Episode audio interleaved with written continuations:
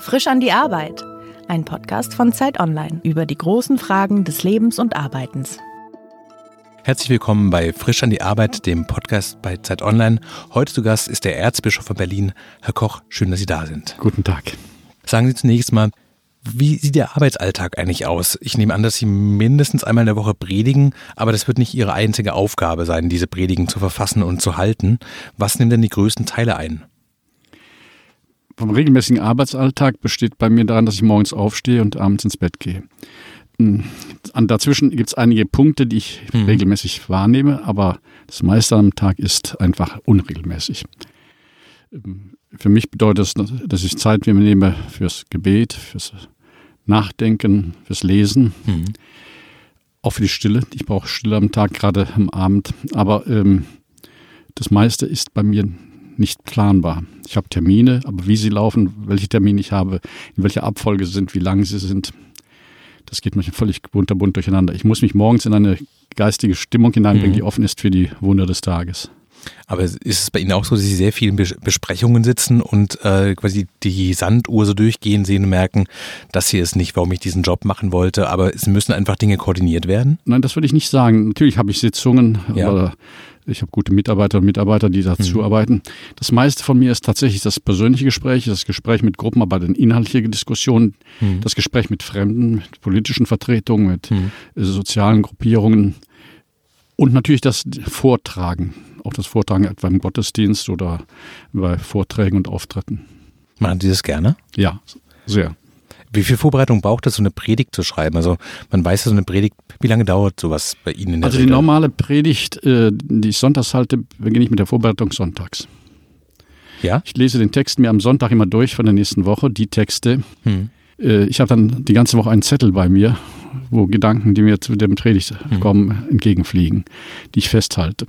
Äh, am Montag lese ich immer die Kommentare zu der Predigt, also wissenschaftliche hm. Kommentare, damit ich nicht sachlich völlig falsch lese zu dem Text. Hm. Die anderen Tage lese ich Zeitungen, es kommen Gedanken, ich habe Begegnungen, es kommen mhm. Überlegungen, ich lese Geschichten, ich merke etwas auf den Buslinien. Samstag, Freitag, Samstag setze ich mich dann wirklich in Ruhe mhm. hin und schmeiße alles raus, was nicht da reingehört. Im Grunde ist dann aber die Predigt schon gewachsen. Die wächst im mhm. Laufe der Zeit. Es gibt nun viele Anlässe, bei denen ich eine Predigt wiederhole. Und eigentlich beim zweiten und beim dritten Mal ist die Predigt am besten, wenn ich das zweite und dritte Mal halte. Also etwa, wenn ich bei bestimmten Gottesdiensten, Firmen, Gottesdiensten mit mhm. Jugendlichen, halte ich eine Predigt nicht wörtlich. Ich predige eigentlich nie äh, vom Text ab, ablesend, aber vom Gedankengang her aktualisiert ein bisschen lokal bezogen, aber der Grundgedanke steht. Äh, die kann ich wiederholen, da spare ich mhm. natürlich auch Zeit und ich merke selbst, wie eine Predigt auch reift und das Wort reift. Das ist ja ein mhm. Dialog, so eine Predigt ist ein enormer Dialog mit den Leuten. Sie sehen ja genau, wie die reagieren, wie die wahrnehmen, wie die wach sind, wie die äh, abschalten und äh, dann merken sie genau, es wird, es wird. Nein, ich predige sehr gern und ich halte sehr gern Vorträge und bin auch gerne in Diskussionen. Haben Sie denn dafür Rhetorikschulungen bekommen oder sowas wie ein Sprechtraining oder sind das Dinge, die in Ihrer Profession erwartet werden, dass man die kann? Also zunächst mal, ich habe das trainiert und ich mhm. beobachte mich auch, lasse mich auch beobachten, auch qualifiziert. Zwar nicht regelmäßig, aber ich halte das für wichtig, weil viele Dinge sich einspielen, mhm. die man selbst gar nicht mehr wahrnimmt. Und, und äh, da ist die Kontrolle, das Gespräch, das Reflektieren, das sich sehen äh, nach einer Fernsehaufzeichnung eigentlich ganz wichtig. Ich habe zum Beispiel einen Grundfehler, dass ich gerade bei Fernsehaufnahmen etwas ähnlich sehr schnell rede. Ich mhm. rede schnell, weil ich meine, ich müsste das und das und das noch unbedingt unterbringen. Mhm.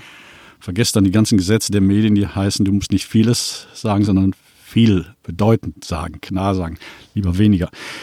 Dann setze ich mich unter Druck und dann kommen solche Fehler raus. Mhm. Ich habe Schulung gemacht, ja, das ist richtig. Das gehört zum Studium, zur Ausbildung schon dazu. Aber in, ich glaube, dann erstens am meisten lernt man durch Tun das, hm. und die Reaktion. Und das Zweite, ich habe immer schon gern geredet.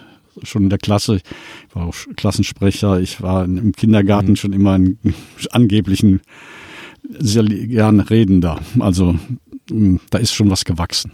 Das heißt, Sie freuen sich auf die Predigt auch? In der Regel ja. Es gibt natürlich Predigten, die sind schwierig und anstrengend, äh, wo ich auch eine innere Spannung mhm. habe. Die habe ich auch fast bei jeder Predigt, aber ich erinnere mich so an Gottesdienste, Gedenkgottesdienst, Trauergottesdienst hier mhm. nach dem Attentat hier oder ich habe dieses Jahr zum Beispiel die Predigt gehalten zum 3. Oktober im Berliner Dom, mhm. im Staatsakt. Da ist man schon sehr auf, angespannt. Mhm. Wir hatten am 3. Oktober am Vorabend eine Generalprobe mit Fernsehen und etc. Und dann ging es um die Zeitfrage, wie lange redest du? Und da geht es ja um jede Minute und da war ich furchtbar angespannt, merkte ich, und ich hatte eine Uhr aufs Pult gelegt, damit ich in der Zeit bleibe. Das war völlig verkorkst. Die Probe war völlig verkorkst, für mich jedenfalls. Mhm. Ich habe mich dann entschlossen, alles wegzulassen, habe gesagt am nächsten Tag, du redest jetzt rein gefühlsmäßig, wie lange du redest, schaust nicht mehr auf die Uhr, dein Gedankengang ist klar und lass es mal kommen. Und es war genial. Also ähm, Spannung ist da, aber wenn man zu spannend ist und vor allen Dingen, äh, wenn man sich zu sehr in ein Korsett springen lässt, dann wird die Predigt nicht authentisch. Das spüren die Leute sofort. Wenn Sie merken, dass die, die Zuhörerinnen und Zuhörer, dass sie langsam wegdriften, haben Sie sowas wie Klassiker, sowas wie einen Trick, wo Sie sagen, so kriege ich deren Aufmerksamkeit wieder, ohne dass ich das irgendwie thematisieren muss? Ja und nein. Natürlich gibt es kleine Tricks, aber äh, ich merke selbst, wenn der Spannungsbogen nicht mehr da ist beim mhm. Zuhören, dann sollte man schnell aufhören. Weil sie merken, es, es war genug Inhalt, dann ist das beschäftigt die Menschen schon, entweder, die sind schon in der Reflexion drin. Entweder ist das ja. Thema nicht passend, es trifft die Leute nicht in ihrem mhm. Seele, oder es ist zu viel. Man kann ja auch mhm. zu viel sagen wollen. Nein, also die Kunst einer guten Rede, gerade der kurzen Rede, kurze Reden sind viel schwieriger als lange Reden, ist es auch den Punkt zu finden und dann auch wirklich Punkt zu machen. Also nicht drei Schlüsse und nochmal, mhm. was ich noch sagen wollte, das glaube ich, habe ich auch eine Erfahrung inzwischen drin. Eine Predigt, ein Vortrag ist ein Gespräch. Sie glauben gar nicht, wie sehr Sie in den Augen, in den Blicken, in der Wachheit der Leute sehen, ob sie mitgehen oder nicht. Äh, wer sagt, das ist ein Monolog, einer trägt vor und die anderen hören zu, das ist so nicht.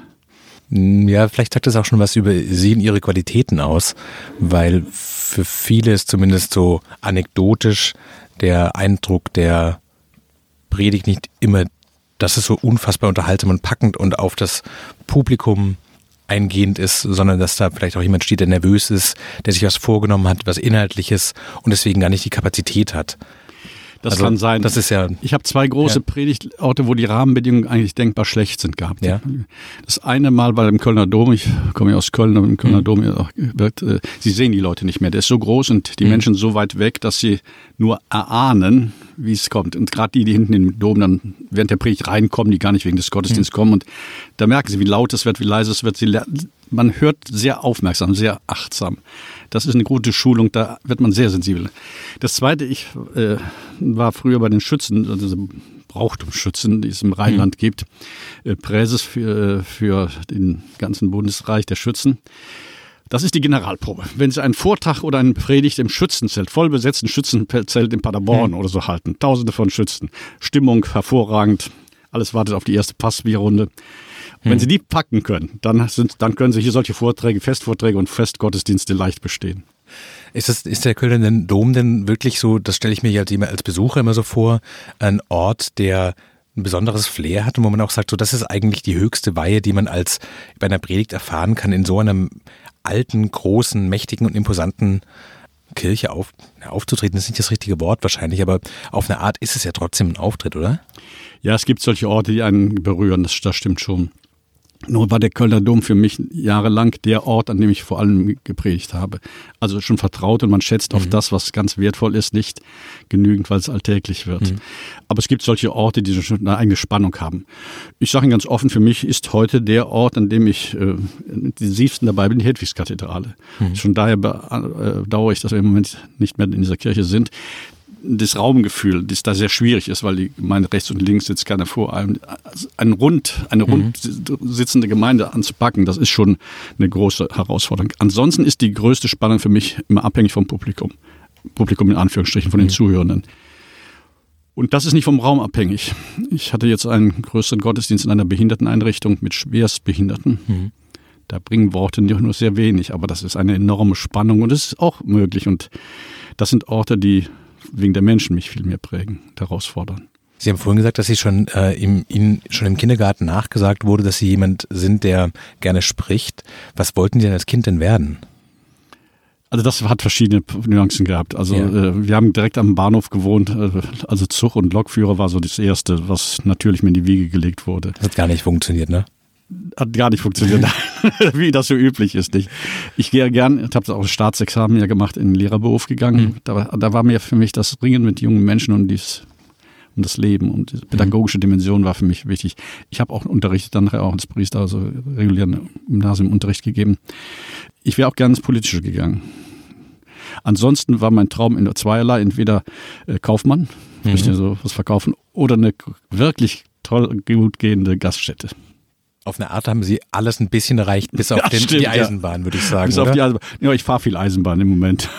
Aber ein bisschen ist es, äh, Lehre ist dabei, würde ich sagen. Ist es auch so, das, was man sich von einer gut laufenden Gaststätte erhofft, nämlich, dass man so eine Art von Gemeinde um sich herum hat, Menschen, denen man irgendwie in Anführungszeichen vielleicht Glück bringt? Also ich heiße zwar Koch, aber ich kann nicht gut kochen. Ja. Aber was ich faszinierend finde und auch selbst erlebe, wenn eine Gaststätte Atmosphäre hat, und das hat sie mhm. durchs Personal, wenn man auf die Menschen zugeht, wenn man Gemeinschaft mhm. stiftet, wenn es einfach schön ist, wenn man, es ist ja mehr als die Nahrungsaufnahme, das kann man einfacher haben, aber so eine Atmosphäre zu schaffen, in der man sich wohlfühlt und ins Gespräch kommt, das ist hm. schon eine Kunst. Das ist eine Kunst. Von der Raumgestaltung aus, das hat was mit dem Kirchenraum auch zu tun, von den kleinen Dingen, es entscheidet sich ein kleinen Ding, und von der Aufmerksamkeit des Zuhörenden. Ich kenne Wirte, ich habe Freunde, die hören so aufmerksam zu. Sie kommen und die sagen ihnen gleich, oh, ihnen geht's nicht gut. Hm. Das heißt, das wären eigentlich auch gute Seel oder sind gute Seelsorger, weil ja. sie die Gabe haben, gut zuhören zu können. Auf ihre Weise sich, zweifelsohne. Ja. Mhm. Dieser Podcast wird unterstützt von EY, einer der umsatzstärksten Wirtschaftsprüfungsgesellschaften Deutschlands und weltweit. 150 Länder, rund 260.000 Mitarbeiter weltweit, davon in Deutschland über 10.000. Allein diese globale Struktur eröffnet zahlreiche Karrieremöglichkeiten im In- und Ausland. Was EY darüber hinaus so attraktiv macht? Eine offene Unternehmenskultur, flexible Arbeitszeiten, ein gigantisches Netzwerk, persönliche Förderung, innovative Dienstleistungen und ein inspirierendes Arbeitsklima. EY setzt auf hochtalentierte Mitarbeiter, die den festen Willen haben, ihr eigenes Potenzial zu entfalten und die den Leitsatz des Unternehmens Building a Better Working World leben. Wenn Sie auf Ihr Leben zurückblicken, was waren denn so die Punkte, wo sich dann der Weg rauskristallisiert hat? Also ähm, das war ja wohl nicht so, dass Sie von vornherein genau wussten, das hier ist der Weg und der wird gegangen, sondern dass es ein paar Abzweige gingen. Wie waren die Entscheidungen dort? Also ja, also meine Entscheidung, Priester zu werden, Bischof zu werden, ist eine ganz andere Situation. Das wird man ja gewählt und berufen. Also die Entscheidung, Priester zu werden, ist gewachsen. Sicherlich ist sie gewachsen, weil ich in einer Umgebung groß geworden bin, der ich viel Kontakt hatte mit Kirche. Wir haben dort gespielt, wir sind dort groß geworden. Ich war Messdiener. Es war ein Stück zu Hause. Und meine mhm. Familie ist kirchlich, aber sie hat nie auch nur den geringsten Druck ausgeübt. Überhaupt nicht. Also ich hätte alles machen können, das war keine Frage. Aber es war im Bereich des Möglichen, weil ich als Leute kennengelernt habe und zwar tiefer kennengelernt habe, die da ihren Glück auch in ihren Sinn auch mhm. gefunden haben. Das hat mich immer schon begeistert. Also das Portal war offen. Der, der entscheidende Punkt war allerdings nachher, ich habe eine Schwester, die ist 13 Jahre älter als ich. Als ich Klasse 12 war, äh, sie war schon verheiratet, hat schon mhm. zwei kleine Kinder. Dann begann der Sterbeprozess äh, ihres Mannes. Äh, 29 Jahren ist er elend an Krebs gestorben. Elend. Als äh, aber tiefgläubiger Mensch. Und ich habe damals viel mit ihm gesprochen und wir sind dann bis zum Tode zusammengegangen und dieser Einschnitt war für mich schon eine Herausforderung nach dem Motto, du weißt ja auch nicht, wie lange du lebst. Du hast ja nicht gesagt, dass du älter als 29 wirst. Mhm. Und ich hatte immer den Wunsch, du musst etwas machen, du willst etwas aus diesem Leben machen, egal wie lang es ist, was wertvoll ist, von dem du sagst, dafür hat es sich gelohnt zu leben. Die Auseinandersetzung mit meinem sterbenden Schwager hat mich in die Auseinandersetzung mhm. gebracht. So, Zweiter Punkt war in der Klasse, die ich war, im Gymnasium in Düsseldorf. Wir hatten in der Klasse eine Gruppe von Atheisten und eine Gruppe von Christen. Also die einen waren nicht richtig Atheist, die anderen nicht richtig Christ, aber wir hatten mhm. uns in allen Unterrichtsfächern, also Sartre und Französisch und so, also in allen Fächern positioniert und kämpften. Und da habe ich die Liebe zur Theologie, zum Nachdenken, mhm. zum intellektuellen Verarbeiten gefunden. Also das alles zusammen war der Beginn eines Entwicklungsprozesses. Natürlich kam eine Reflexion zu und selbst äh, Einordnung und die Gespräche und die Beratung und dergleichen mehr. Aber das war dann ein langsamer Prozess. Das waren mhm. der Tod meines Schwagers und die Herkunft und ja, das leidenschaftliche Ringen um Wahrheit und Richtung das waren schon die Punkte, die entscheidend waren. Weil Sie gerade sagten, dass der, der Weg zum Erzbischof, das ist eine Wahl, aber man wird ja wahrscheinlich nicht aus dem Blauen vorgeschlagen, sondern hat so eine Ahnung und bewegt sich in, an so einen Punkt ran, wo man sich ja wahrscheinlich in bestimmten Punkten noch so ein bisschen weg entfernt von der Arbeit mit der Gemeinde. Einfach so, wenn man ranghöher arbeitet, wie es in vielen Berufen so ist. Das ist in ganz vielen Bereichen ja so. Äh, ist es Ihnen schwer gefallen? Haben Sie manchmal Sehnsucht danach, quasi rangniedriger zu sein? Oder sind Sie sehr zufrieden zu sagen, sowas, das ist genau die Position, in der ich mich wohlfühle? Also, das ist natürlich eine Entwicklung, die ich hinter mir habe. Ich war Studentenpfarrer. Mhm. Das war meine Priester als Seelsorge die intensivste Zeit. Tag und Nacht. Ne? Also wir lebten am Studentencampus, das hört überhaupt nicht auf. Es war unheimlich intensiv. Die Freundschaften, die mich heute tragen, sind viele aus mhm. dieser Zeit. Ich bin aus dieser Seelsorge, also die intensivsten Formen der Seelsorge, wie ich sie erlebt habe, rausgerufen worden in die Verwaltung nach Köln, in eine pastorale seelsorgliche Verwaltung, aber immerhin auf einer höheren Ebene. Und auf der bin ich dann verschiedene Stufen gegangen. Ähm, Erwachsenenseelsorge, dann war ich für das Seelsorgeamt, für die gesamte Konzeption der Seelsorge in Köln zuständig. Ich habe dann den Weltjugendtag 2005 in mhm. Köln gestaltet und ähm, da war ich natürlich schon weit weg, aber ich wusste immer noch, warum ich das mache. Also ich wusste genau, warum ich mich jetzt hier auch mhm. in manchen Sitzungen, Planungen geschunden habe. Ich wusste, es hilft. Das ist für andere wichtig. So. Dann kam plötzlich die Berufung als Weihbischof nach Köln. Und Weihbischof ist also die Hilfe des Bischofs. Da war ich wieder ganz nah bei den Menschen. Denn da haben sie keine großen Rechtsmöglichkeiten, keine Machtmöglichkeiten, muss man mhm. so ausdrücken, aber sind unheimlich nah bei den Menschen, zwischen, vermittelt zwischen Bischof mhm. und Basis. Und da war ich wieder Seelsorger. Ich habe das allerdings, das Gefühl, Seelsorger und bei den Menschen zu sein, auch nicht verloren, als ich nach Dresden ging. Und bei allen Umgewöhnungs- und hier eigenen Akzenten, die das in Berlin hat, und die sind eigene Akzenten, habe ich das auch in Berlin. Ich habe inzwischen guten Kontakt zu vielen Menschen, und ich weiß, warum ich dieses Amt, das manchmal ein äh, Mittel zum Zweck ist, damit mhm. Seelsorge anders bei Ort laufen kann, ausführe. Ich habe darunter eigentlich nie gelitten. Wie gesagt, es liegt auch daran, dass ich genügend menschliche Kontakte habe, auch priesterliche mhm. Kontakte, wo ich die ursprüngliche Berufung noch habe. Viele Journalisten klagen darüber, dass sie mit dem Verlauf ihrer Karriere immer weniger schreiben, immer weniger rauskommen aus den Redaktionen, immer mehr eingebunden sind. Und ähm, am Ende ihres Berufslebens, wenn quasi auf eine Art das Geld verdient ist, dann wünscht man sich und kann sich oft auch so eine Position zusammenbauen, in der man aus der Administration wieder raus ist. Können Sie sich sowas für sich auch vorstellen, zu sagen, so, wenn ich meine Pflicht in der Organisation getan habe, dann möchte ich wieder frei von all diesen Titeln und den organisatorischen Dingen und dem ganzen Stab sein. Gibt es so ein, so ein Bedürfnis in Ihnen? Also ich würde meinen Posten nicht mit dem Wort Administration ver äh, verbinden. Ich habe eine Administration, aber die, ja. zum Beispiel den Generalvikar und die Verwaltung, denen ich sehr vertraue. Wir sprechen alles durch und ab. Aber ich bin nicht in erster Linie Verwalter. Ich weiß, dass die das machen, dass sie es mit mhm. mir machen und auch in meinem Auftrag und mit Absprache mit mir. Aber ich habe nicht den Eindruck, hier in Berlin ohnehin nicht, dass ich in erster Linie Verwalter bin. Also es ist kein Religionsmanagement, was Sie betreiben. Naja, also was heißt Religionsmanagement? Management ist es natürlich, weil Sie müssen mhm. einen großen Laden im Laufen halten, mhm. in, in, der Kommunikation vor allen Dingen. In Berlin sind die Menschen total unterschiedlich, also es ist völlig viel diffuser, als ich das in Dresden etwa erlebt habe. Sie müssen natürlich auch organisieren, Sie müssen Image machen, Sie machen Öffentlichkeit. Sie sprechen mit vielen Prominenten etc. Aber es merken, dass sie immer noch in erster Linie irgendwie die Aufgabe haben, und da bin ich von erfüllt, in dieser Stadt und in den Ländern Vorpommern und Brandenburg wachzuhalten, dass es vielleicht doch einen Gott gibt und dass dieser Gott, die christliche Botschaft, einen, einen Inhalt hat, äh, der, glaube ich, für so viele Menschen ganz wichtig ist und wie ich den rüberbekomme. Das ist mein Hauptanliegen. Und das würde ich nicht als Manager bezeichnen und auch nicht als äh, Verwaltungschef. Da ist, das ist die große Kommunikation, um die es geht. Als Christen fängt das, das Evangelium ja an, die Heilige Schrift. Am Anfang war das Wort und Gott war Wort. Also das Wort, das Wort mhm. zur Sprache zu bringen. Das mhm. Wort nicht nur akustisch, sondern mit dem ganzen Leben zur Sprache zu bringen. Das ist für mich die Herausforderung. Ich habe das bisher noch nicht so erlebt, dass ich jetzt irgendwann raus will. Das liegt aber daran, dass ich so oft gewechselt bin in meinem mhm. Leben. Ich bin jetzt dritte Jahr hier und ähm, ich, das ist für mich noch immer neu. Also ich habe noch nicht den Wunsch, irgendwann rauszukommen, weil ich jeden Tag noch Neues entdecke. Was ist für Sie ein guter Arbeitstag? Sie sagten eingangs, dass Sie ein gewisses Maß an Ruhe brauchen. Ähm, Sie sprachen aber auch von dem Kontakt zu den Menschen.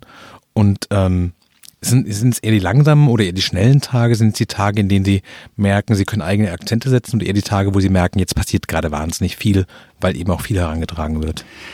Das ist gemischt, das ist bunt. Äh, abgesehen davon, dass es sich nicht planen lässt. Äh, es gibt Tage, in denen ich voller Power bin, kraftvoll mhm. bin.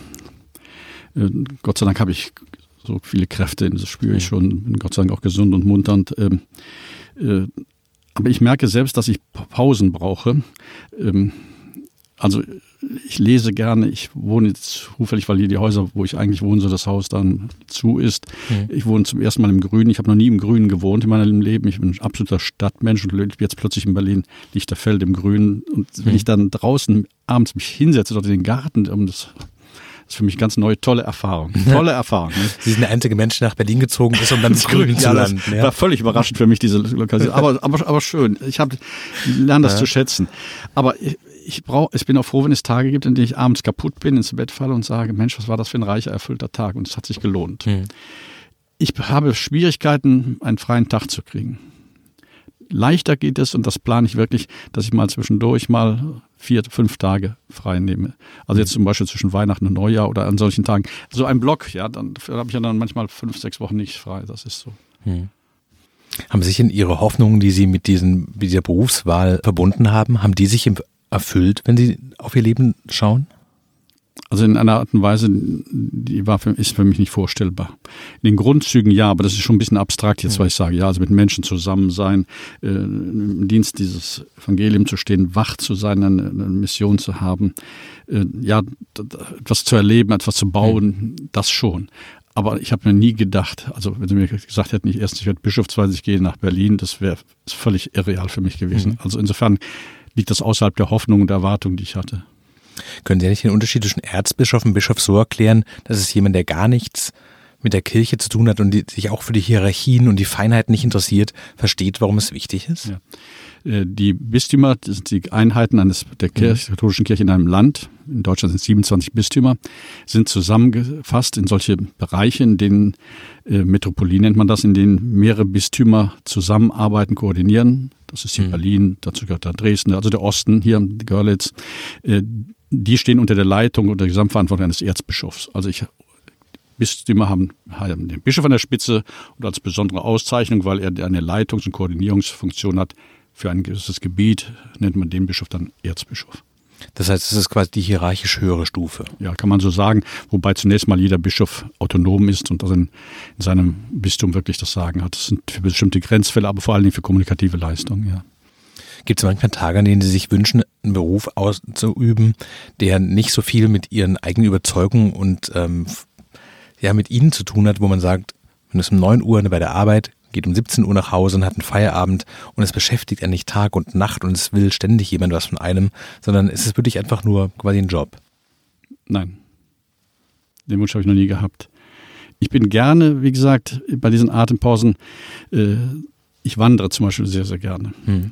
Ich kann mich auch ins Schwimmbad legen und lesen und einen halben Tag völlig relaxen. Das hm. kann ich, aber ich würde nie meinen Beruf mit diesen frohen und schwierigen Anspannungen tauschen. Mhm. Nein, das auf keinen Fall. Würden Sie der saloppen Formulierung, dass Sie Ihr Hobby zum Beruf gemacht haben, zustimmen oder ist das zu salopp? Nee, das ist nicht zu salopp, das stimmt, glaube ich, nicht. Ich habe meine Liebe und Leidenschaft zum Beruf mhm. geschenkt bekommen. Das ja, dass ich das jetzt mal so machen kann, in so kreativer Situation. Mhm. Ähm, ich weiß wirklich nicht, wie es weitergeht, wie es läuft. Ich, es ist ein Abenteuer. Ich bin sehr dankbar. Wenn Sie was in Ihrem Beruf ändern könnten, was wäre das? Wäre das mehr Freiheit, mehr Freizeit, mehr Sinn? Also alles drei, das würde ich nicht sagen. Ähm, ich habe Gott sei Dank einen Beruf, ich weiß von Freunden und Freundinnen, wie das ist, wenn man einen Beruf ausübt, in dem man sehr wenig Kreativität haben kann. Ich kann gestalten ich meine, es ist kein, ich habe nicht, ich sitze nicht auf einem leeren Blatt. Ich habe mhm. die Menschen da und ich muss die, dafür sorgen, dass die Menschen mitkommen. Ich habe Aufgaben, die ich mir stelle. Ich muss schauen, dass die Aufgaben erfüllt werden. Aber ich habe Gestaltungsmöglichkeiten wie wenige Menschen. Sind Sie irgendwie rechenschaftspflichtig? Also gibt es sowas wie ein Jahresgespräch, wo Zielvereinbarungen getroffen werden und gesagt wird, wir wollen folgende Dinge erreichen, wo Sie sagen, ja, daran müssen Sie sich messen lassen, auch extern? Intern ja. intern. Äh, natürlich, so ein Bistum ist eine große kommunikative äh, Gemeinschaft und Vernetzung und wir sprechen auch mit dem Leitungsteam. Es gibt ein Leitungsteam um mich herum, äh, die Ziele ab, wo stehen wir, wohin gehen wir. Wir sind im Moment wirklich auch in der Phase, neu, gewisse Dinge neu zu finden und auch zu erfinden. Mhm da reflektieren wir sehr stark. Das ist eine meiner Hauptaufgaben, Fragen zu stellen. Aber auch die Grundfrage zu stellen, sind wir eigentlich am richtigen Weg überhaupt? Und geht das nicht an den Menschen voll vorbei? Oder mhm. Äh, ist Idee und Realität zweierlei? Also diese Aufgabe habe ich, aber ich kann gestalten, ich kann kreativ sein. Das ist schon sehr schön. Ich, ich, will, das nicht, ich will das nicht glorifizieren, ja. denn natürlich in so einer Aufgabe nehmen sie auch äh, dann Kreativität in Situationen, die ihnen lieber erspart bleiben. Und mhm. sie haben auch, müssen auch Situationen austragen, wo sie erstens keine Lösung finden, mhm. wo sie sagen, ich, jeder Weg ist auch irgendwo unbefriedigend und aus der sachlichen Notwendigkeit etwas durchtragen. Und sie haben natürlich immer die Sorge und die Verantwortung, möglichst viele Menschen mitzunehmen. Wir sind keine Firma. Ich kann nicht befehlen, liebe Katholiken, macht das so und so. Ich habe mein Wort, meine Überzeugung, auch die Autorität des Amtes, die spielt bei uns eine Rolle. Aber ich muss die Menschen gewinnen und mitnehmen. Das ist manchmal auch sehr, sehr anstrengend. Aber es kommt nie der Anruf aus Rom, ganz klischeehaft gesprochen, wo gefragt wird, was können wir eigentlich tun, damit es mehr Katholiken in Berlin gibt? Ist ja wirklich in Berlin sehr überschaubar, die Anzahl der Mitglieder der katholischen Kirche. Und dann gibt es einen Workshop, wo man sich überlegt, was man tun könnte, Kampagnen oder sowas. Sagen Sie es nicht, sagen Sie es nicht. Ist es so? Na, also der Anruf aus Rom, solch einen Anruf habe ich noch nicht bekommen. Äh, wenn ich mit dem Heiligen Vater spreche, ist immer sehr viel Wohlwollen getragen. Nur wir, wir in Berlin stehen auf der Habendseite, um es mal auszudrücken. Erstens, bis du in Berlin wächst. Hm. Äh, wachsen Jahr für Jahr. Zweitens. Ähm, Aber wie viel Prozent der Berliner sind Katholiken? Ich war 9,9. Das ist wenig. Ja, wir waren hier mal zwei. Wir sind ja. in den letzten Jahren deutlich, es geht hier rasant hoch durch Zuzug, Westen, Südwesten, Ausland. Ja. Wir 23 Prozent der Katholiken sind aus anderen Ländern Europas, aber auch der Welt. Wir haben drei französische, vier englischsprachige Gemeinden, mhm. also sind total international hier in Berlin. Wir haben sehr viele Erwachsentaufen. In der mhm. Osternacht haben wir allein 145 Erwachsene hier, in, vor allem in Ostberlin, getauft bekommen. Und ich habe zwölf Ja, allein nur in der Osternacht. Es geht das ganze Jahr über weiter. Äh, das ist das. Wo haben Sie das in Deutschland? Also das ist mhm. schon äh, kirchlich sind wir ein Aufbruchsland und wenn ich das Zahlen nur mal sehe, so Länder, so Gebiete wie Kreuzberg oder Prenzlauer Berg, die eher kirchlich schwierige Gebiete mhm. waren, was das jetzt für blühende Gemeinden geworden sind. Also ähm, ich weiß allerdings natürlich auch, dass ähm, solche Zahlen ihre Begründung auch haben und äh, dass das nicht alles unser, unser, unser. Erfolg ist. Aber es tut auch ganz gut zu sehen, es wächst einem Beruf nehmen so viele Dinge auf Sie wahrscheinlich auch einprasseln. Wozu sagen Sie Nein? Also das, das Nein sagen ist äh, für mich eine alltägliche Aufgabe. Wenn ich sind so allein, wenn Sie mal bedenken, wir sind, ich bin in einem Bistum, in dem es vier Regierungen gibt. Hm. Also die Bundesregierung, Berlin, die Senat, äh, das Abgeordnetenhaus, Vorpommern, Schwerin und hm. Brandenburg, Potsdam, mit den ganzen Wirtschaftsverbänden, Kulturverbänden, mit den hm. ganzen Folgeeinrichtungen journalistisch. Wenn ich also 50 Prozent meiner Zeit muss ich auch, hätte ich doppelt und dreifach vergeben können. Also das sind Absagen. Mhm. Absagen gehört für mich zum Leben dazu. Oder andere hinschicken, versuchen, äh, andere mhm. zu senden. Das, das müssen sie in dem Beruf, das lernen sie auch in dem Beruf zu, zu unterscheiden, was ist wichtig, warum ist was wichtig, ist nicht immer nur das, was öffentlich wichtig ist, wichtig. Mhm. Das gehört zum Alltag dazu. Das spreche ich aber auch mit meinen Leuten, die um mich herum sind, sehr gut immer ab. Können Sie gut Nein sagen, ohne dabei so einen Rest von schlechtem Gewissen zu behalten? Hm, also in manchen Punkten ist es dann Routine, mhm. Nein zu sagen, manchen tut es aber auch weh, weil sie denken, ähm, hier haben sie manche Begegnungsmöglichkeiten, die haben sie nur einmal. Also im Rheinland mhm. habe ich viele Kontakte gehabt in Gesellschaft, in Kultur, in Kirche. Da wussten sie, wenn sie heute nicht hingehen oder sie machen einen Termin und der versaut völlig, sie sind völlig außer Form. Mhm. Man sieht sich wieder, morgen, mhm. übermorgen wieder. Man hat eine neue Chance. Ja, neue Chance. Das ist, da gibt es nichts Einmaliges in diesem mhm. Punkt sozusagen. Hier gibt es viele Begegnungen, auch da, da, musst du jetzt präsent sein, da musst du jetzt gut mhm. drauf sein, da musst du jetzt kommunikativ sein, weil es wird es nicht mehr wiedergeben. Mhm. Und das macht das Brenzliche hier von Berlin aus viel stärker als an anderen Stellen. Dass die Lautstärke so hoch ist und der, die, die Schnelligkeit auch ja, und die Karussell so schnell fährt. Ja. Also Berlin ist ja zur gleichen Zeit sind das ja hunderte von Leben nebeneinander. Und manchmal und sehr oft völlig unverbunden nebeneinander. Also ich finde Berlin deshalb sehr schwierig, weil es Schubladen nebeneinander gibt und Lebensbereiche, die nichts mit dem anderen zu tun mhm. haben. Also da gehe ich, zum, bin ich eingeladen zum DFB-Pokal-Endspiel, aber es ist zur gleichen Zeit Berlinale und es ist zur gleichen Zeit mhm. äh, von der Universität eine Veranstaltung. Das so toll. Ja. Das ist eine tolle Einladung. Aber, ein, aber einen können sie nur wahrnehmen. So. Und sie merken aber, wenn sie wohin kommen, dass sie zur gleichen Zeit, die haben mit dem anderen Feld nichts zu tun.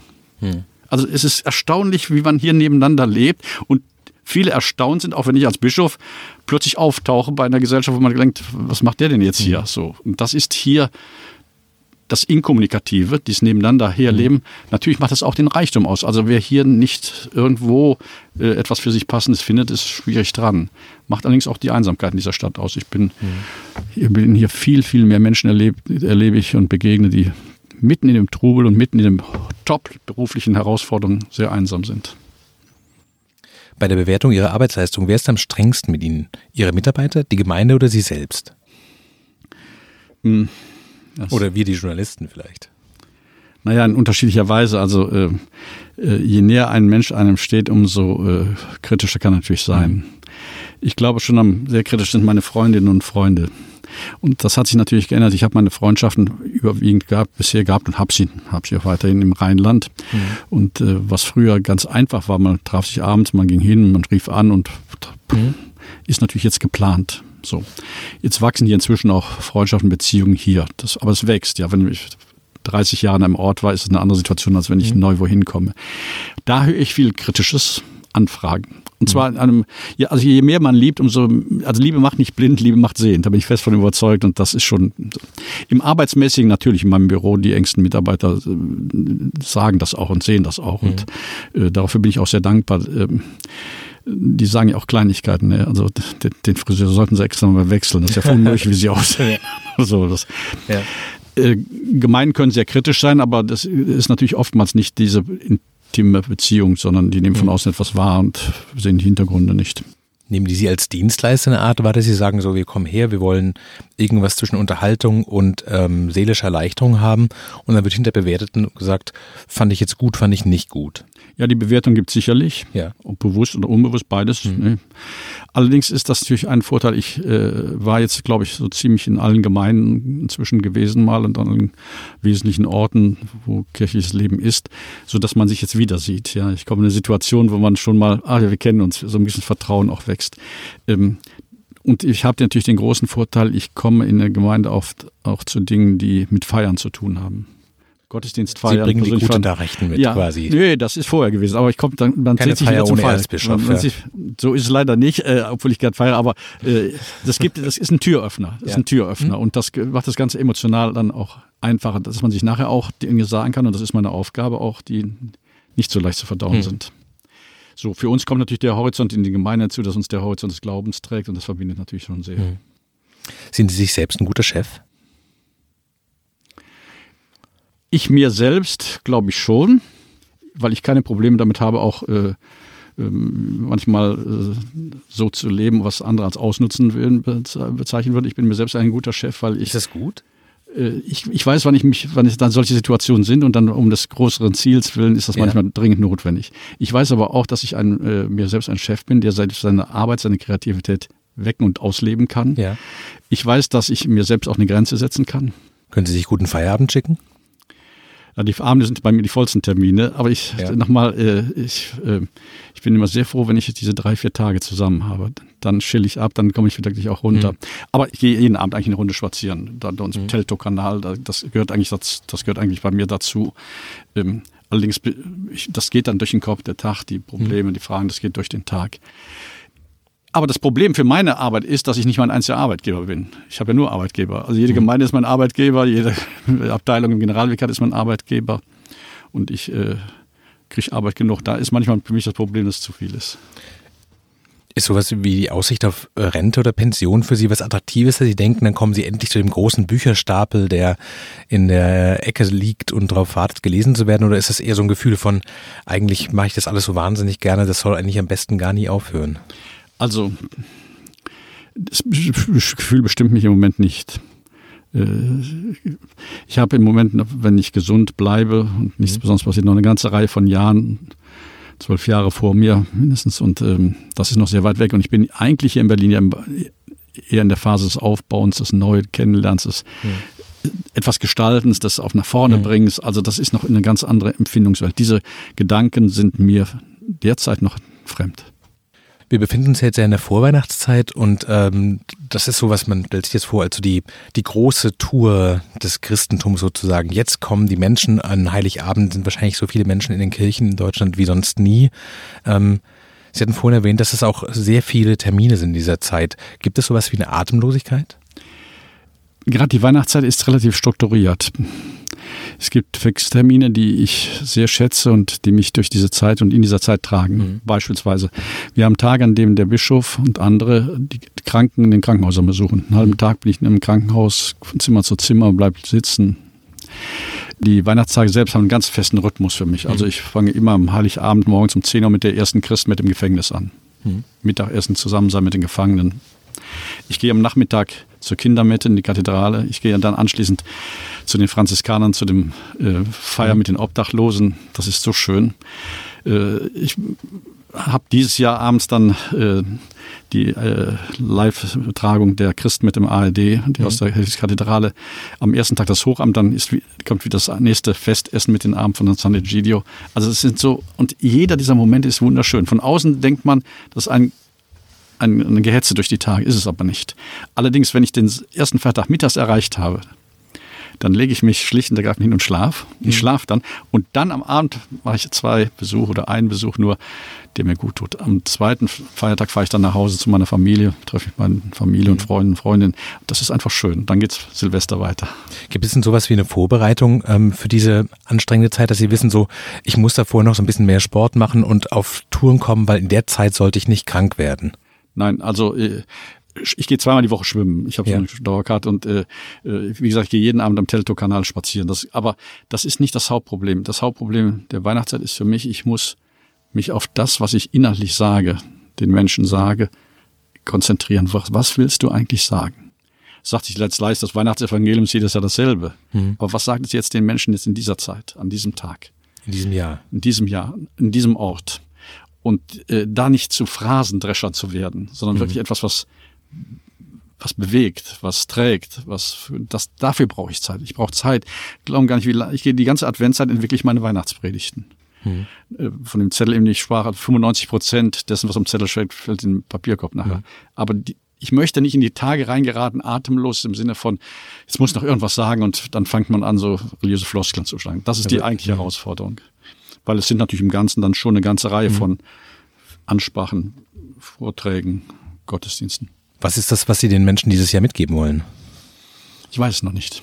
Schlicht und ergreifend, ich weiß noch, ich habe mehrere Gedanken, die mich im Moment noch tragen. Äh, ich noch nicht genau weiß, äh, auf welchen ich mich jetzt mal letztlich einlasse. Das weiß ich zwei Tage vorher. Aber ich weiß nachher so fünf, sechs Felder, die mir wichtig sind und wo mhm. ich jetzt in der Adventszeit spüre, auch in den letzten Tagen, das berührt die Menschen. Und dann kommen immer noch Eventualitäten, die einfach nicht brachbar sind. Also ich kann Ihnen das wirklich zwei Tage vorher frühestens sagen. Dann bin ich sehr gespannt, äh, was Sie den Menschen mitgeben werden. Ich wünsche unseren Hörerinnen und Hörern und natürlich auch Ihnen frohe Weihnachten und gute Erholung von dieser äh, zumindest intensiven Zeit. Schön, dass Sie zu Gast waren. Das verfrischen die Arbeit der Podcast bei Z Online. Vielen Dank und gesegnete Feiertage. Frisch an die Arbeit, ein Podcast von Zeit Online. Konzipiert und moderiert von Leonie Seifert und Daniel Erck. Produziert von Maria Lorenz, poolartists.de.